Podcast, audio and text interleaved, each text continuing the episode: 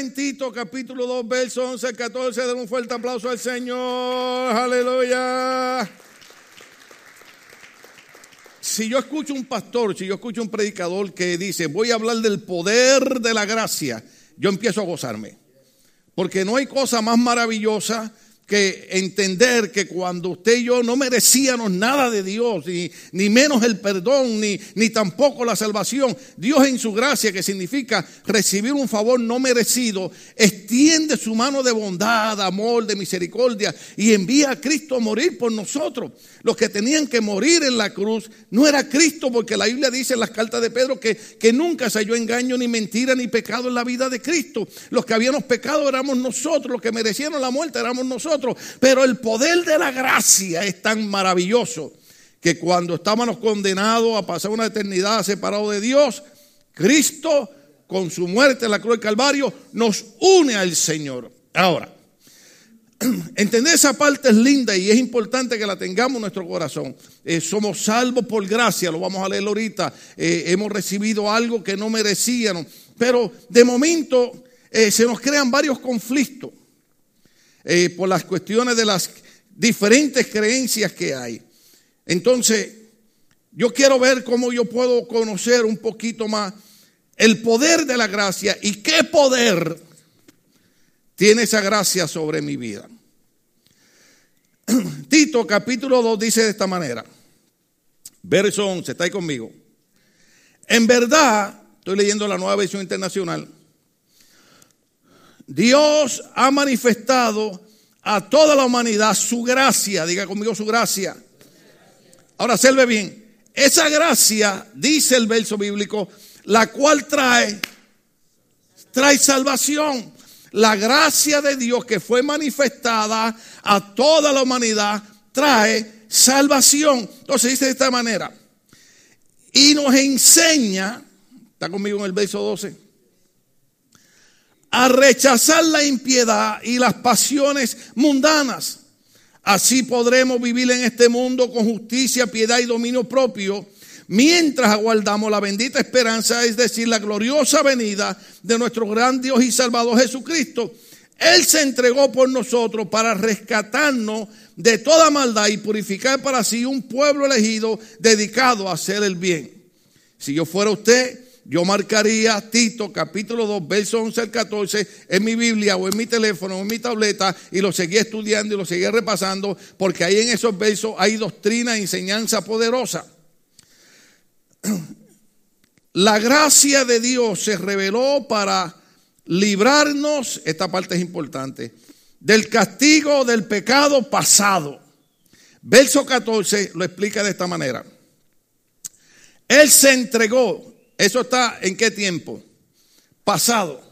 Se entregó. Cristo se entregó por nosotros para rescatarnos de toda maldad y purificar para sí un pueblo elegido dedicado a hacer el bien. Quiere decir, lo primero que tenemos que entender, esta parte es maravillosa, que todos nuestros pecados pasados ya fueron borrados por el sacrificio y la sangre de Cristo en la cruz del Calvario. Una de las cosas que enseñan los buenos predicadores es que aprendamos a dejar eh, eh, el pecado que nos atormentaba en el pasado, dejarlo atrás. Porque cuando Cristo murió por nosotros, cuando Cristo manifestó su gracia, una de las primeras cosas que hace es librarnos del castigo del pecado pasado. Por ejemplo, eh, yo sé que en nuestros medios a la gente le gusta hablar de esto bueno, hoy tú estás enfermo o te está pasando esto malo por lo que hiciste hace 20 años atrás. Sin embargo, la Biblia dice que lo que te hizo 20 años atrás, si usted recibió a Cristo como Señor y Salvador de su vida, entonces Cristo se entregó para librarlo usted de esos pecados de hace 20 años atrás. ¿Estamos entendiendo esa parte? Ese es el poder de la gracia. La gracia nos libra del pecado pasado. ¿Están ahí todavía conmigo? Vamos a, vamos a leerlo otra vez. Verso 14, Él se entregó por nosotros para rescatarnos de toda maldad y purificar para sí un pueblo elegido dedicado a hacer el bien. La única manera de ser redimido de nuestros pecados no es yendo al brujo, no es caminando de rodillas, no es prendiendo veladora, respetamos todas las religiones, pero la Biblia enseña que la única manera de ser redimido de nuestro pecado es por la gracia de Dios. Efesios capítulo 2, verso 8, usted se lo sabe de memoria. Porque por gracia ustedes han sido salvados mediante la fe. Esto no procede de ustedes, sino que es un regalo de Dios. Si yo oigo ese verso, me alegro.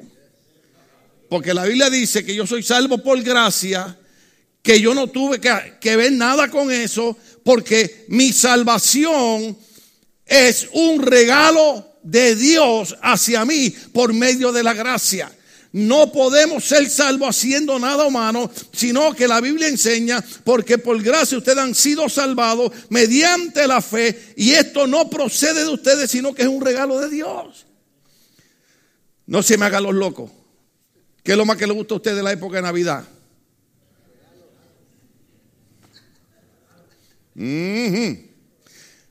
Eh, no puedo decir nombres, aunque me encanta decir nombres cuando predico. Pero tenía un familiar, bueno, tengo todavía, que empezó a una iglesia donde el pastor predicaba que la Navidad era paganismo y que no se podía celebrar. Yo respeto eso. Te va a una iglesia donde no creen eso, usted respete la iglesia donde usted va. Pero yo no tengo problema con celebrar el nacimiento de Cristo. Y yo acostumbraba con mi esposa todos los años para Navidad darle un regalo. Y casi siempre le daba un regalo en efectivo, en dinero. ¿Y a quién no le gusta los vénganos en tu reino? Y esa Navidad yo le dije, mira, eh, yo por respeto, este año no te voy a regalar nada. Me dijo, ¿por qué? Porque la iglesia que tú vas, el pastor dice que la Navidad es paganismo, que eso es adorar el árbol de Navidad, que eso es adorar las luces. Así que se acabaron los regalos para ti. Y vino y me dijo, no, una cosa es lo que predica el pastor allá y otra es el negocio que tenemos tú y yo acá. Le dije, ah, qué bien, no hay problema. Pero ¿dónde quiero ir? ¿Nos gusta o no nos gustan los regalos? De momento alguien te sorprende y te regala algo. Usted sabe una de las cosas lindas en, las parejas, en los matrimonios, que, usted no espera que es aniversario de boda, que usted no espera que es cumpleaños. De momento usted llega con un regalo para su esposo. Mm. Las hermanas dijeron, se equivocó, pastor. No, no, lo dije bien. Lo dije bien. Sí, porque siempre el esposo regala a la esposa. ¿Y cuándo las esposas le van a regalar? De verdad predico esposos. ¿Cuántos esposos hay aquí? Cuidado, esposos, cuidado. Y unas miradas por ahí. Porque si de momento alguien te regala algo y tú te alegres y tú te gozas. Ahora, cuando los hermanos estaban cantando, hay libertad en la casa de Dios para adorar. Yo tenía ganas de salir de la oficina y dije, Señor, toca mi espalda, ponme cuatro discos nuevos. Pues yo quiero ir para allá al frente a bailar y a brincar. ¿Sabe por qué? Porque una de las razones por las cuales nosotros alabamos y glorificamos a Dios y venimos a la casa del Señor y decimos hay libertad para cantar, hay libertad para adorar, hay libertad para danzar. ¿Sabe por qué? Porque mi salvación no me costó a mí un solo centavo, fue un regalo que Dios me dio a mí y yo estoy contento con el regalo de la salvación. Es un regalo de Dios. Por eso cuando venimos a la iglesia alabamos a Dios y glorificamos a Dios. No lo hacemos en concepto religioso.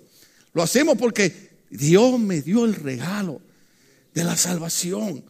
No lo merecía.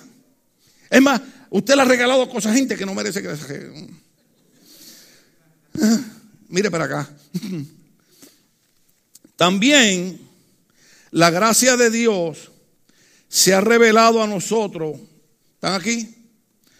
Para librarnos. Ahí está el meollo del asunto. ¿Cuál es el título del mensaje? ¿Alguien se acuerda? El poder de la gracia. Entonces, observe esto. También la gracia de Dios se ha revelado para librarnos, diga conmigo librarnos, dígalo otra vez, librarnos. Yo quiero que usted agarre la onda ahí. Dice, para librarnos del poder del pecado en el día presente. Agarre la onda aquí porque ahorita hablé que la gracia nos libró de los pecados pasados. Ahora estoy hablando del día presente, de hoy. Y ojo aquí, que mañana va a ser el hoy para usted. Y el mes que viene va a ser el hoy para usted. Entonces, que estoy hablando del poder de la gracia, pero aquí dice que también la gracia de Dios se ha revelado para librarnos a nosotros del poder del pecado en el día presente. Vea conmigo el verso número 12. ¿Están conmigo en el verso 12 todavía de Tito? ¿Qué es lo que hace? Día presente. El poder de la gracia. ¿Están conmigo en el verso 12? Mire lo que hace el poder de la gracia para el día presente. Y nos enseña a rechazar la impiedad y las pasiones mundanas. Así podremos vivir en este mundo con justicia, piedad y dominio propio.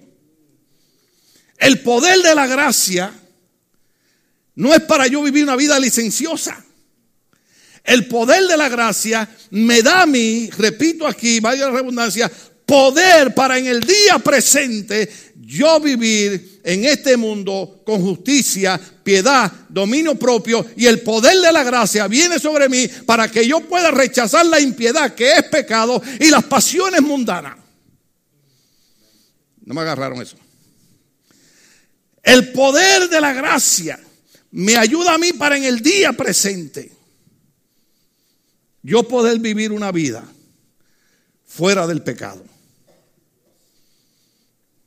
yo viví una vida fuera de las pasiones mundanas. Esto no es doctrina del pastor Tim Mejía, ni doctrina pentecostal, ni católica, ni bautista. Esto es la palabra de Dios que cuando nosotros comprendemos lo que es el poder de la gracia, yo puedo vivir en el día presente sin ser un sinvergüenza, un bandido, un pecador. Ahora, le digo que esto es un estudio de tres meses y lo estoy tratando de cinco minutos. Cuando la gente oye la palabra gracia, la gente dice, pues yo puedo vivir como me dé la gana, porque total yo soy salvo por gracia. ¿Estamos aquí todavía? Repito eso. Cuando la gente oye la gracia de Dios, dicen, yo puedo vivir como me dé la gana, porque yo soy salvo por gracia. Y el pastor acaba de decir que eso fue un regalo de Dios. Claro que sí, la gracia es un regalo de Dios, pero el poder de la gracia sobre mí me ayuda a vivir una vida libre de las pasiones mundanas, libre del pecado y puedo vivir una vida de justicia, piedad y dominio propio, que para ahí vamos ya mismo. Fíjese que hay una diferencia entre yo privarme de hacer ciertas cosas porque la religión la prohíbe. Y yo privarme de hacer ciertas cosas porque yo entiendo que el poder de la gracia que está sobre mí me da a mí la capacidad de yo poder vivir una vida alejado de hacer cosas que no agradan a Dios, porque el poder de la gracia me ayuda a vivir con justicia, piedad y dominio propio. ¿Usted sabe lo que es dominio propio? Acá en la universidad están enseñando que dominio propio era hacer un balance en nuestra vida. O sea, dominio propio es esto. Mm. Ahí voy a la parte donde va a ser bien difícil. Ah. No quiero dar anuncios gratis. ¿Cuántos han ido alguna vez aquí a estos lugares que venden las donas a Krispy Kreme? Mire, mire cómo es el asunto.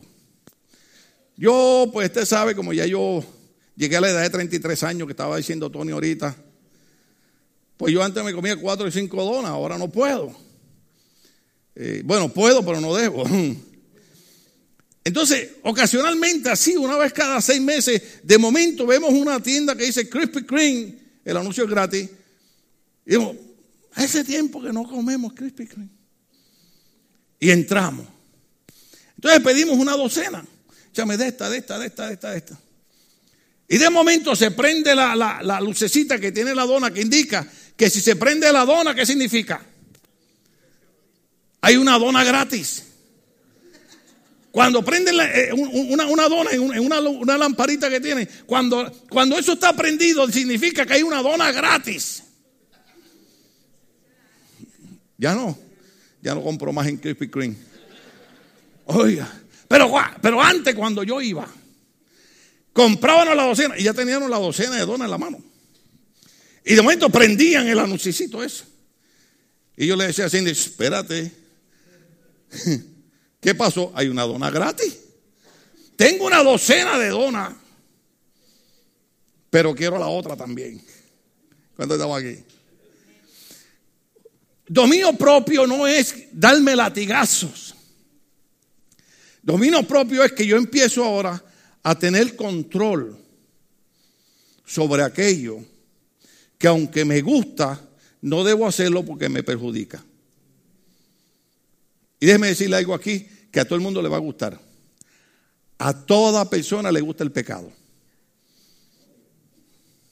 Mm. ¿Por qué te crees que la gente no viene a la iglesia?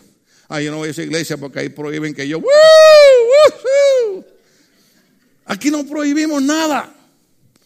Aquí le enseñamos la palabra del Señor. Por ejemplo, hoy le estamos enseñando que el poder de la gracia es tan grande sobre mi vida que me da la capacidad de yo poder decir que no a cosas que me hacen daño espiritualmente, emocionalmente, a nivel de matrimonio, a nivel de familia y a nivel físico también.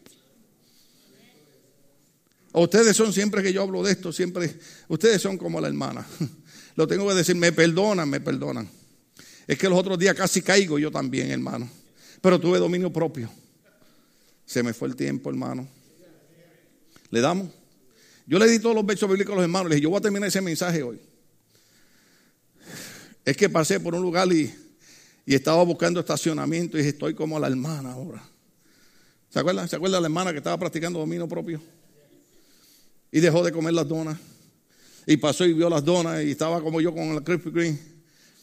Y dijo, Señor, si es tu voluntad que yo me como una dona tú me proveas un estacionamiento.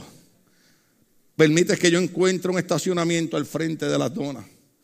Hermano, y después de dar 15 vueltas en el estacionamiento, encontró un parking. Eso es dominio propio, ¿verdad? ¿Cuánto estamos agarrando la onda?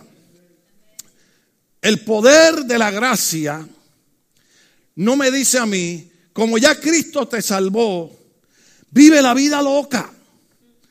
No, no, no. El poder de la gracia me capacita a mí para entender que todos mis pecados pasados fueron borrados.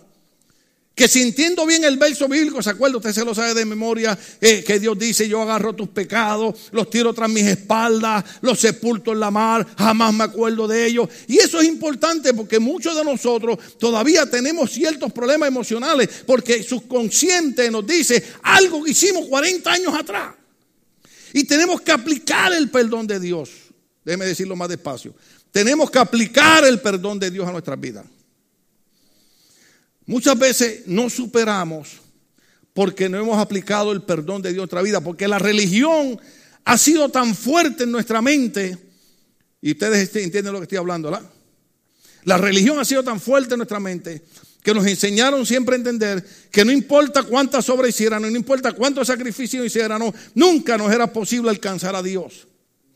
La gracia me dice, puedes alcanzar a Dios porque todos tus pecados pasados fueron borrados por el Señor. El poder de la gracia me dice a mí que en el día presente todos mis pecados también son borrados pero que yo debo entender que yo no debo usar el poder de la gracia para vivir una vida loca, licenciosa, sino que yo debo usar el poder de la gracia para entender lo que dice el verso número 12. ¿Cuántos están ahí? El poder de la gracia me enseña a rechazar la impiedad, las pasiones mundanas para poder vivir en este mundo con justicia, piedad y dominio propio. Yo le dije ahorita que los marcaran. Este es un mensaje que yo quisiera predicárselo a todos los jóvenes nada más, a los jóvenes nada más. Porque uno de los problemas que estamos teniendo es que yo creo que el mensaje que se le está enviando a la juventud es erróneo. Oh, Dios te ama como tú eres. Oh, no importa, no, Dios te ama. Claro que Dios nos ama. Por eso murió en la cruz del Calvario Cristo, porque Dios nos ama. Pero nos ama para que entendamos que el poder de la gracia viene sobre mí, no para que yo viva una vida desastrosa y amarrado y esclavo del pecado, sino para que yo pueda rechazar la impiedad, las pasiones mundanas y vivir con justicia, piedad y dominio propio. Es para que yo le pueda decir al diablo, antes yo era esclavo tuyo, antes yo estaba en las tinieblas de tu reino, pero la Biblia dice que hemos sido trasladados del reino de las tinieblas a la luz admirable de Cristo. Ahora yo tengo autoridad sobre ti, yo tengo poder para rechazarte. Eso es lo que hay que aprender. Yo le digo a mi esposa, Ya yo estoy mayor y sirvo al Señor, pero yo servía a Dios con más fuerzas en mi juventud. Porque eh, eh, en la época de la juventud es más fuerte. Pero yo logré vencer. ¿Sabe por qué? Porque yo entendí que la gracia me daba poder a mí para yo poder vencer el pecado. Lo que pasa es que es más fácil decir, como yo estoy bajo la gracia de Dios, no importa cómo yo viva, Dios me perdona. Lo que pasa es que yo prefiero usar el poder de la gracia para rechazar. ¿Cuánto estamos aquí? Rechazar. No porque la religión lo prohíbe. Cuando yo voy a fiesta, yo voy a fiesta de gente que no son cristianas, yo tengo algún problema. Si hay buena comida, invítenme. Alabado sea Dios. Pero yo he estado en fiesta con mucha gente que es muy respetuosa. Se me hace que me dice, yo sé que usted no toma alcohol. ¿Qué refresco quiere? Ahora yo puedo tomarme toda la cerveza y todo el licor que yo quiera. Porque a mí Dios no me prohíbe eso. Pero a mí Dios me dice, el poder de la gracia te da a ti la capacidad para tú rechazar aquello que hace daño. ¿Cuántos estamos aquí? Uh. O sea, eh, yo no rechazo eso. Yo no rechazo eso porque me van a ver los hermanos de la iglesia. Yo no rechazo eso porque Dios me está viendo.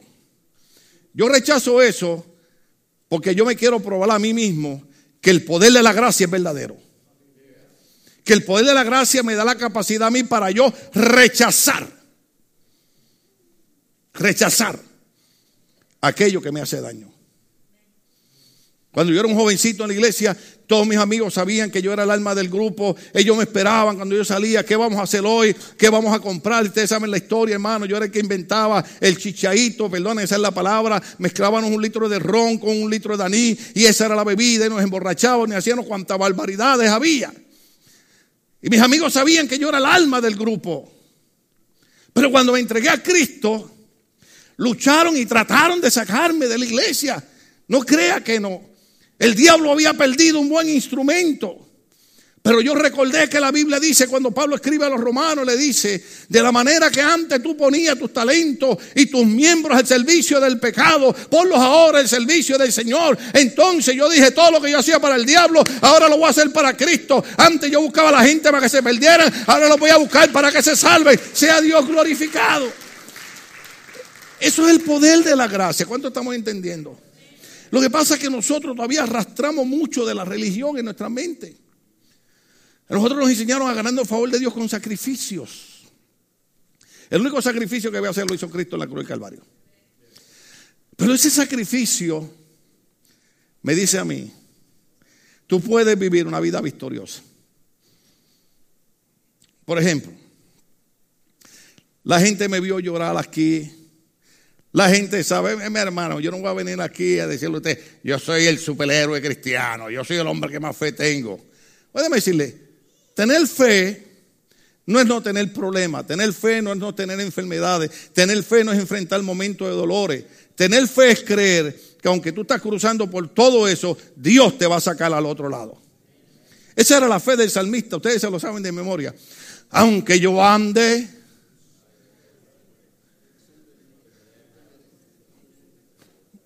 Ustedes se lo saben de memoria. Aunque yo ande en valle de sombra y de muerte.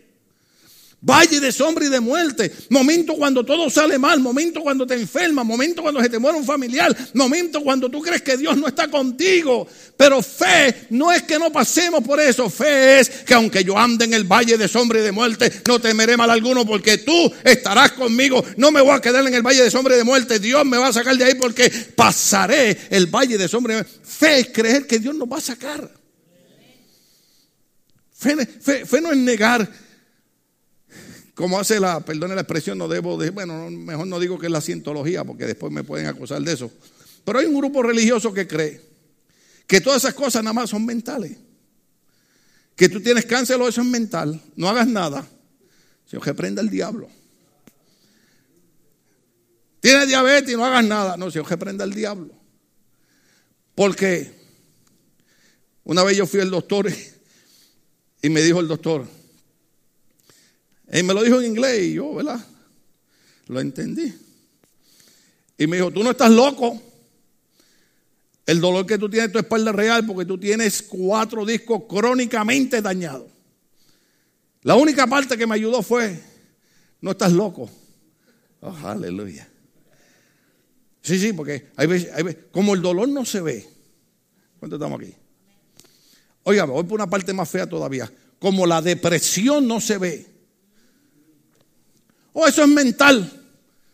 No. Eso es real. Pero lo que pasa es que una vez un buen pastor predicó algo bien lindo y a mí se me quedó. Existen dos realidades. Una realidad es que tú tienes dolor. Una realidad es que tú tienes depresión. Una realidad es que tú tienes el problema. Una realidad es que tú estás llorando. Pero hay una realidad más grande sobre esa realidad que se llama Dios. Y la realidad que se llama Dios tiene el poder para cambiar esos dictámenes. ¿Usted está entendiendo lo que yo estoy hablando? Entonces, el poder de la gracia me ayuda a mí para entender. Esta parte le va a gustar. Para entender que si yo hoy yo peco, ¿Qué sería un pecado? Comer de más. Mis pecados tienen que ver con comida, hermano. Mi esposa los otros días me dijo, ahí hay para hacer una ensalada. Y ella me dice, pareces un niño. Yo pongo esa cara así de víctima. Digo, ay, baby, pero quiero algo calientito. ¿Cuánto tramposo hay aquí? Me dice, ¿qué quieres? Ay, vamos a ordenar de chicken noodles. Una pasta con pollo. Me dice, bueno, ya viste en el programa de Doctor Oz que eh, eh, la porción es pequeña. Le digo, sí, pero eso Oz fue ayer. ¿Cuánto estamos aquí? O sea, ¿a dónde lo voy a llevar? Quiero ser honesto con ustedes. Es bien difícil predicar estas cosas. Quiero ser honesto con ustedes. Si hoy usted pecara, si hoy usted pecara, el poder de la gracia es tan grande que Dios le perdona ese pecado. No tenemos que irnos de la iglesia porque pecamos, no tenemos que dejar de orar porque pecamos. Lo que tenemos que entender es que el poder de la gracia es tan grande que la gracia me cubre a mí mis pecados pasados y mis pecados presentes.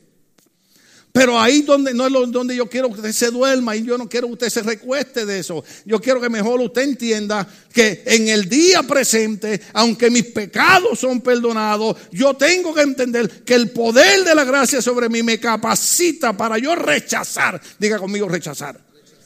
Rechazar toda impiedad y las pasiones humanas. Yo me quisiera quedar en ese beso, pero se lo voy a dar después a, mejor a los muchachos ya en la Universidad Teológica. Tengo que seguir aquí. ¿Cuánto entendimos la parte esa del presente? Mm, esto, esto es un poquito caliente. Voy aquí. También la gracia de Dios se revela a nosotros para librarnos del poder del pecado en el día presente, que es el verso 12. Y nos enseña a rechazar la impiedad y las pasiones mundanas. El verso 14 dice, Él se entregó por nosotros para rescatarnos de toda maldad y qué más? Y purificar para sí un pueblo elegido dedicado a hacer qué? Dedicado a hacer qué? hacer el bien, hacer buenas obras. Ay, qué pena que el tiempo no nos da. En el tema de la gracia hay algunos puntos claves. Punto clave número uno. La gracia nos enseña a renunciar al pecado. La gracia nos enseña a renunciar al pecado. Verso número 12, ponme para atrás el verso 12 de Tito. Y nos enseña a rechazar qué? La impiedad. El primer punto clave de la gracia es que la gracia nos enseña a renunciar al pecado. Y yo sé, yo sé que usted cuando yo el título El poder de la gracia, usted dijo, uh, aleluya, el mensaje hoy está bueno, porque eso significa que después del culto me voy a fumar marihuana porque ahora es legal y ahora es medicinal, aleluya. Eh, eh, imagínese usted que ahora yo vaya y le diga, bueno hermano, como la medicina es medicinal, eh, digo, la marihuana, pues yo me la voy a fumar para los dolores de la espalda, usted sabe, entonces yo voy a venir aquí y decir, uh, brothers and sisters. Diga conmigo, Señor, que aprenda el diablo.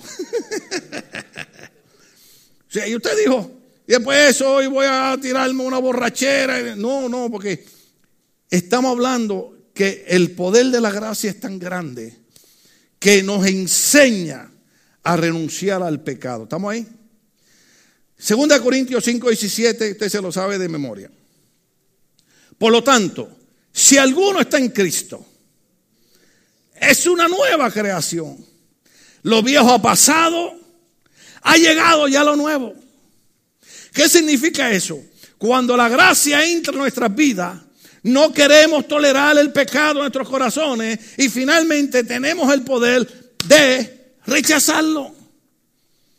Dame decirte algo. En una ocasión un seminarista le preguntó a un sacerdote que tenía como 80 años, viejito, y el seminarista fue para allá, un muchachito joven, y le dijo, usted sabe la costumbre, le dijo, padre, eh, y, en qué momento usted dejó de ser tentado por las pasiones humanas?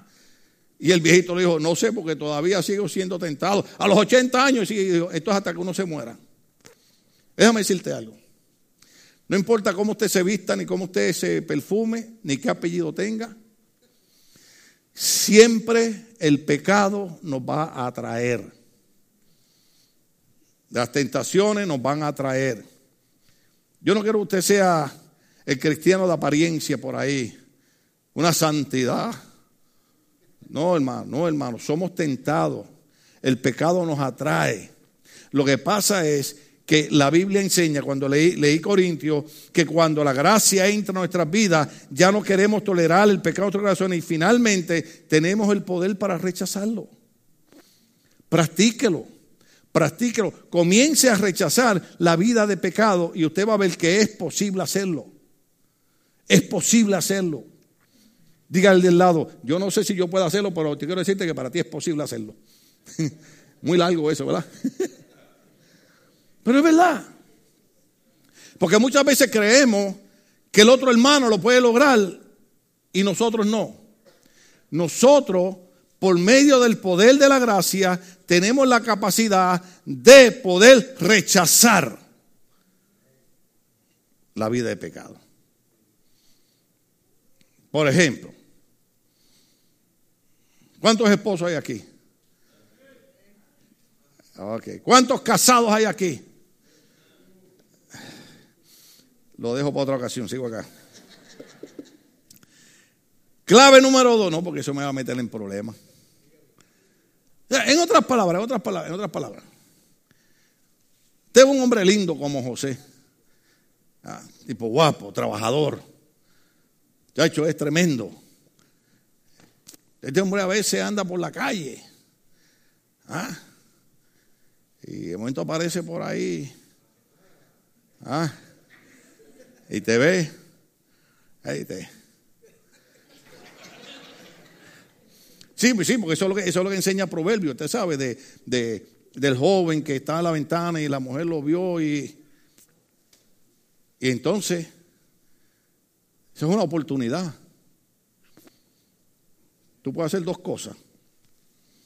Puedes entregarte a esas pasiones mundanas y pecar en contra de Dios, en contra de tu esposa y tu hija y tu familia.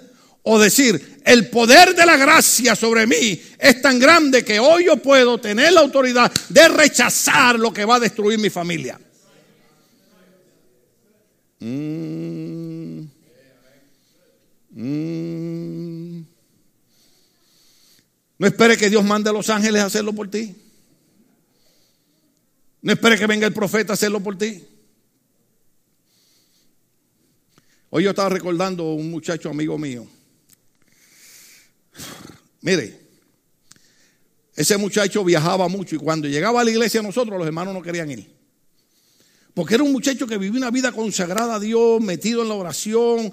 Y, era un muchacho, usted sabe, de acuerdo a nuestras creencias, nuestras iglesias, eh, Dios lo usaba una palabra profética tremenda. Pero el problema que él tenía era que, si tú te habías comido cuatro donas el día anterior y él venía en el culto, él te decía, así dice el Señor, te comiste cuatro donas ayer y te dije que te comiera una. Y, empezaba, hermano, a decir lo que la gente estaba haciendo. Una cosa Entonces la gente tenía miedo de llegar a la iglesia y dice, no, porque este hombre va a sacar a la luz lo que yo hice. Oiga. Y hoy pensaba en él. Un muchacho que oraba, ayunaba. Dios le usaba una palabra profética tan tremenda La última vez que me enteré de él, se había apartado de Dios y se había ido al mundo de pecado. Muchacho que Dios lo había sacado de la drogadicción, de del vicio de la heroína. Muchacho que había consagrado su vida a Dios. ¿Qué es lo que pasa? Que muchas veces nosotros hacemos esto religiosamente. Mientras yo esté en la oración y en el ayuno, que hay que hacerlo. Eh, Dios me va a dar la fuerza. No, simple y sencillamente entiende esto. Nosotros vivimos en el tiempo de la gracia. El tiempo de la gracia significa que Dios nos ha dado lo que no merecíamos, pero Dios nos ha dado el poder para rechazar el pecado. Yo no puedo esperar a irme en tres días de oración y ayuno para rechazar el pecado. Yo tengo que entender que el poder de la gracia es tan maravilloso que me da a mí la capacidad para rechazar el pecado. ¿Qué hacemos? Punto número dos. Dijimos que hay varios eh, eh, puntos claves en, en el mensaje de la gracia. La gracia nos enseña a tener dominio propio. Primera Tesalonicenses capítulo 5, verso 6, verso 8. ¿Seguimos o paramos el mensaje? Seguimos. Primera Tesalonicenses capítulo 5, verso 6 al 8 dice, no debemos pues dormirnos como los demás, sino mantenernos alerta y en nuestro sano juicio. En nuestro sano juicio. Nosotros que somos del día, el verso 8, por el contrario, estemos siempre en nuestro sano juicio, protegidos por la coraza de la fe y del amor y por el casco de la esperanza de la salvación. Wow. Dominio propio. Hay que leerlo otra vez. Uh, aleluya. Es demasiado material, ¿verdad? Léalo otra vez conmigo. Primera Tesalonicenses capítulo 5, verso 6. No debemos pues dormirnos como los demás. ¿Sabes lo que está hablando, verdad? De vivir una vida cristiana activa. Activa. No dormirnos como los demás. Usted tiene que conocer gente que una vez fueron cristianos. Usted tiene que conocer gente que viene y dice, oh no, ya yo no voy más a la iglesia porque la hermana fanfucha y el hermano fanfoncho. No, hermano, no, no, no, simple, sencillamente, tal vez no escucharon este mensaje y no entendieron que la gracia me da mi dominio propio y que a mí no importa cómo me mires ni cómo... Y, te puede hablar de mí lo que le dé la gana. De todas maneras, yo voy a seguir siendo feliz. Porque el poder de la gracia, el poder de la gracia me ayuda a tener dominio propio. No debemos pues dormirnos como los demás, sino mantenernos qué? Alerta y en nuestro sano juicio. Usted ve lo que está hablando, nuestro sano juicio. Yo no ando borracho, yo no ando endrogado, yo ando en mi sano juicio. ¿Cuánto estamos aquí todavía? Verso 8, nosotros que somos del día, ¿quiénes somos nosotros? Los creyentes, los lavados en la sangre de Cristo, los salvados por la gracia redentora del Señor. Nosotros que somos del día, por el contrario, estemos siempre en nuestro sano juicio, protegidos por la coraza de la fe y del amor y por el casco de la esperanza de la salvación. Tito capítulo 2, verso 2 dice de esta manera. Tito capítulo 2, verso 2. Dominio propio, dominio propio, dominio propio. Les recomiendo algo. Tome nota, compre el mensaje, lléveselo y escúchelo otra vez. Yo quiero que usted sea un cristiano victorioso. Hay dos cosas que hacen muchos pastores, yo no quiero hacerlas. Una de ellas es enseñarle a la gente que pueden vivir como les la gana, que de todas maneras Dios los ama. Yo no puedo hacer eso. Yo tengo que enseñar a usted a ser victorioso por medio del poder de la gracia. La otra cosa que hacen muchos pastores es mantenerlos ustedes obligados ahí diciéndole que si esto va para el infierno. Yo no puedo hacer eso, hermano. Pues yo le puedo enseñar a usted el poder de la gracia. Yo le puedo enseñar a usted que el poder de la gracia te perdona, te limpia, no importa lo que tú hagas, pero que el poder de la gracia te da a ti la autoridad para tú rechazar el pecado y tener dominio propio. Quiero que una vida victoriosa en Cristo. Eso es una vida victoriosa. La vida victoriosa no es solamente cuando danzamos aquí y hablamos lengua. La vida victoriosa es donde quiera que estemos. De verdad seguimos. Tito capítulo 2, verso 2. Déjeme ver cuánto me queda para hacer. Uh, oh, no, queda mucho, queda mucho. Y ustedes ya están así como que. Uh. A decirle algo, a decirle algo. Una de las cosas que usted debe eh, empezar a practicar es desear la palabra de Dios. La Biblia dice, desead la palabra de Dios como un niño desea la leche maternal. Una de las cosas que yo siempre he dicho a ustedes es que cuando vengan a esta iglesia, reclame que se le enseñe la palabra de Dios. ¿Ok? Porque brincar es lindo, a mí me gusta ese momento que botamos todas nuestras emociones, aleluya. Pero lo que me da a mí la victoria es el conocimiento de la palabra. ¿Ok? El conocimiento de la palabra. Usted no quiere que nadie lo engañe. Las mujeres que están aquí, escúcheme las mujeres que están aquí. Tú no quieres que venga por ahí un príncipe supuestamente azul. Hay alguien puso en Facebook algo bien bonito, pusieron una viejita como de 92 años y dijeron, ahí me dijeron que el príncipe azul existe, lo voy a seguir esperando. Lo que hay son un montón de príncipes robando. Usted como mujer diga, el poder de la gracia me da a mí la autoridad para elegir. Yo hablé con una hermana, yo hablé con una hermana de esta iglesia, de esta iglesia. No lo digo. Tito, o lo digo. ¿Lo digo? No. ¿Sí? ¿Cuánto quiere que lo diga? ¡Uh! aleluya. Estamos a la venci, vecindad del chavo del ocho. Estaba hablando con una hermana, vi una hermana aquí. Y yo, ¿cómo está, papá? Ella es soltera, ella es soltera. Escuché los hermanos, ella es soltera. ¿Están aquí los hermanos? Él dijo, bueno, mira, por ti. ¿Cómo tú quieres? Ah, yo lo quiero alto. Ya bien, Señor, la hermana quiere hombre alto. Y le digo, ¿de qué color lo quiere? Blanco. Es racista esta, pero el Señor lo quiere blanco.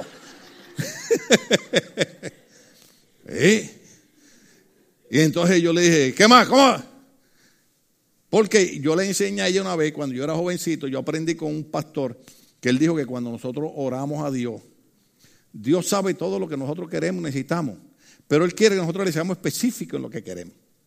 Entonces ella se acordó de ese mensaje, dijo, usted dijo que había que ser específico, o yo lo quiero alto, lo quiero blanco, y usted me dijo, y lo quiero con plata. Uh, yo le dije, la, la mujer es sabia. Mire, Tito capítulo 2. ¿Están ahí en Tito capítulo 2, verso 2 conmigo? A los ancianos, mire qué responsabilidad. Esto es Pablo escribiendo a Tito. A los ancianos, enséñales que sean moderados, aleluya, respetables, aleluya sensatos, aleluya, e íntegros en la fe, en el amor y en la constancia, dominio propio. ¿Están aquí los viejos? Vamos a ver. Bueno, yo profetizo que son viejos, aleluya. oiga, esto, oiga esto, mire. Esos versos bíblicos nos meten en problemas. Porque la gente pensaría que uno está enseñando una cierta doctrina de exageramiento o de extremismo religioso. No es eso, no es eso. La gracia nos da el poder para nosotros caminar en este tipo de vida. Por ejemplo, lo repetimos, lo leemos. Eliminemos la palabra anciano. A los hermanos en la iglesia, enséñales que sean moderados. No sé, ahora esto hubiera sido una conferencia de cuatro horas. Porque yo podría empezar a preguntar, ¿qué es moderado para usted? Las viejitas y los viejitos de antes nos enseñaban a tener moderación. ¿Se acuerda? Inclusive hasta para comer. Mire, mi mamá veía que yo echaba comida de más, me daba un cocotazo. Moderación. Usted puede tener todo lo que usted quiera tener en la vida, pero hay cosas que usted quiere tener que no las necesita. No hay moderación. ¿Dónde estamos aquí? Que sean moderados, respetables, sensatos e íntegros en la fe. ¿Alguien sabe lo que significa la palabra íntegro? Para no tener que explicar tanto. En el amor y en la constancia, la gracia nos enseña a tener dominio propio y ya leímos esos versos. Primera de Pedro, capítulo 1, verso 13. Primera de Pedro capítulo 1, verso 13, para los que todavía están dudando del mensaje. ¿Están ahí conmigo? Por eso, dispónganse para actuar con inteligencia. Primera de Pedro, capítulo 1, verso 13. ¿Están ahí conmigo? Por eso, dispónganse a actuar con inteligencia. ¿Pueden leer las otras, las otras tres palabras? En Puerto Rico dirían boom. Por eso dispónganse para actuar con inteligencia, tengan dominio propio, pongan su esperanza completamente en la gracia que se le dará cuando se revele Jesucristo. Está hablando del poder de la gracia, pero está diciendo, tengan dominio propio. No es ese relajito que yo puedo hacer lo que me da la gana. Uh, no, no, no, hermano. El poder de la gracia me enseña a vivir una vida correcta delante del Señor. Qué tremendo está esto. Capítulo 5, verso 8 de Primera de Pedro. ¿Están ahí? Tenemos cinco minutos más, hermano. Capítulo 5, verso 8. ¿Qué dice? Practiquen el dominio propio y manténganse en alerta. Su enemigo el diablo ronda como león rugiente buscando a quien devorar. Entonces el poder de la gracia me dice a mí, no vivas la vida loca. Tienes que mantenerte alerta y tienes que tener dominio propio porque tu enemigo anda buscando a quien va a devorar. Y una vez el diablo se mete, lo que viene es a destruir. Jesucristo dijo, el diablo vino a matar, robar y destruir. El diablo no viene a jugar con nosotros. Por eso hemos tenido guerra con el diablo y nos tira con enfermedades y nos tira con problemas, pero nos vamos de tú a tú con él. ¿Sabe por qué?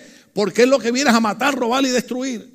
Y hay montones de cristianos que se dejan destruir por el diablo. Cuando la Biblia dice que por el poder de la gracia, Jesucristo dijo, aquí os doy poder y autoridad sobre toda fuerza del enemigo, nada dañará. Y Pablo cuando escribía a la iglesia de Roma le decía, en breve la iglesia le aplastará la cabeza a Satanás.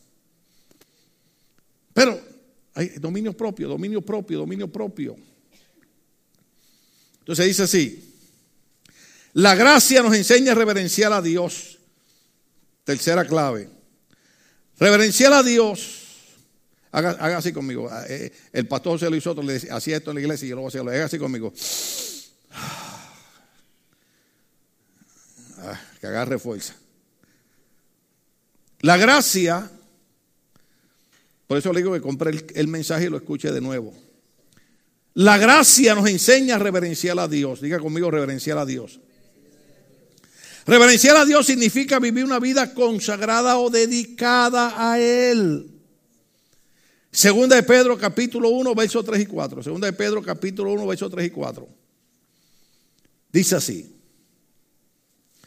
Su divino poder, al darnos el conocimiento de aquel que nos llamó por su propia gloria y potencia, nos ha concedido todas las cosas que necesitamos para vivir como Dios manda. Verso 4. Así Dios nos ha entregado sus preciosas y magníficas promesas para que ustedes, luego de escapar de la corrupción que hay en el mundo debido a los malos deseos, lleguen a tener parte en la naturaleza divina. ¿Lo leyó conmigo? ¿Lo entendió? ¿O lo leemos otra vez? ¿Están ahí conmigo? Segunda de Pedro, capítulo 1, versos 3 y 4. Segunda de Pedro, segunda de Pedro. Segunda de Pedro, para que los hermanos no se confundan. Capítulo 1, versos 3 y 4. Usted lo tiene ahí en su, en su tableta. Segunda de Pedro. Su divino poder, al darnos el conocimiento de aquel que nos llamó por su propia gloria y potencia, nos ha concedido todas las cosas que necesitamos para vivir como Dios manda. Nos ha concedido todas las cosas que necesitamos para vivir como Dios manda. Así Dios nos ha entregado sus preciosas y magníficas promesas. Diga conmigo, magníficas promesas para que ustedes luego de escapar de la que de la corrupción que hay en el mundo debido a los malos deseos lleguen a tener parte en la naturaleza divina. El poder de la gracia nos enseña a reverenciar a Dios viviendo una vida dedicada al Señor. El poder de la gracia no es lo que practica el montón de gente. El poder de la gracia es que yo aprendo a reverenciar a Dios viviendo una vida dedicada al Señor. Eso es lo que hace el poder de la gracia. El poder de la gracia me dice a mí que yo vengo a la iglesia porque yo quiero venir a reverenciar a Dios. No vengo porque la religión me obliga a venir a la iglesia. Mm. ¿Termino o sigo? Una vida de consagración a Dios se obtiene con dedicación. Diga conmigo dedicación. Primera Timoteo capítulo 4, versos 7 y 8. Primera Timoteo 4, 7 y 8. Dice de esta manera. Rechaza las leyendas profanas y otros mitos semejantes. Más bien ejercítate en la piedad pues aunque el ejercicio físico trae algún provecho, la piedad es útil para todo, ya que incluye una promesa no solo para la vida presente, sino también para la venidera. No nos confundimos pensando que la consagración viene con la gracia y que no tenemos nada que hacer. La Biblia nos enseña que somos salvos por buenas obras. La Biblia no enseña que somos salvos por buenas obras. ¿Captó esa parte? La Biblia no enseña que somos salvos por buenas obras, sino que somos salvos para buenas obras. Efesios capítulo 2, verso 10. Vamos a ponerlo, Efesios capítulo 2, verso 10. Porque mucha gente piensa que tiene que hacer buenas cosas para ganarse a Dios y es todo lo contrario. Efesios 2, 10. Porque somos hechuras de Dios, creados en Cristo Jesús, para, para buenas obras, las cuales Dios dispuso antemano a fin de que las obtengamos en práctica. En, otras palabras, una vida de consagración a Dios se obtiene con dedicación. Punto cuatro. La gracia nos enseña. Ahí sí yo necesito que estén despiertos todo el mundo. Haga así. Uh. Es más, ponle una musiquita ahí para que. Punto cuatro. Este punto es importantísimo. La gracia nos enseña a ser activos en la obra de Dios. Diga conmigo activo. Uh, la gracia nos enseña a ser activos en la obra de Dios. Tito capítulo 2, verso 14. Tito capítulo 2, verso 14. Hablando de Cristo, dice, Él se entregó por nosotros para rescatarnos de toda maldad y purificar para sí un pueblo elegido dedicado a hacer el bien. Reina Valera 1960 dice, quien se dio a sí mismo por nosotros para redimirnos de toda iniquidad y, purificar para sí un pueblo propio, celoso de buenas obras. El poder de la gracia me activa, me activa en la obra de Dios. El poder de la gracia no me hace un, un vago, un perezoso, un lazy en la iglesia. El poder de la gracia me activa para dedicarnos a hacer el bien, para hacer buenas obras. Primera Corintios capítulo 15, verso 10. Primera Corintios capítulo 15, verso 10. Pero por la gracia de Dios soy lo que soy. Y la gracia, por donde quiera sale la gracia, la gracia, la gracia, la. Y la gracia que Él me concedió no fue infructuosa. No fue infructuosa. Al contrario, observa esta parte He trabajado con más tesón que todos ellos, aunque no yo, sino la gracia de Dios que está conmigo. El apóstol Pablo, que es el hombre que enseña la gracia, el apóstol Pablo, que es el hombre que más habla de la gracia, dice, el poder de la gracia, ¿sabe lo que hizo? Me activó para que yo no fuera infructuoso. Me activó, hermano, y yo quiero que ustedes lo oigan, decía Pablo, yo he trabajado más que todos ustedes porque he trabajado con ánimo, he trabajado con, con tesón. Tesón significa ahí, sin rajarse. ¿Están aquí? Cuando usted vea a esos hermanos que no le gusta ayudar en la iglesia y no le gusta cooperar, dígale, si tú entendieras el poder de la gracia, el poder de la gracia nos activa en la obra. El poder de la gracia, hermano, nos hace trabajar, como decía Pablo, con tesón, o sea, con, con, con ánimo, con deseo. Eso es lo que hace el poder de la gracia. Qué pena que se nos fue el tiempo. Punto número 5. ¿Cómo nos enseña a vivir la gracia? Tito capítulo 2, versos 11 y 12. Los hemos leído, hemos tratado de enfatizar y ahí terminamos. Tito capítulo 2, versos 11 al 12. ¿Cómo nos enseña a vivir la gracia? Dice el verso, en verdad Dios ha manifestado a toda la humanidad su gracia la cual trae salvación y nos enseña a rechazar la impiedad y las pasiones mundanas. Así podremos vivir en este mundo con justicia, piedad y dominio propio. Así nos enseña a vivir la gracia. Estamos de pie, querida iglesia. Uh, mucho material. Aleluya. Escúchelo otra vez. Llévese el cassette. Escúchelo otra vez. Yo quiero que usted tenga una vida victoriosa.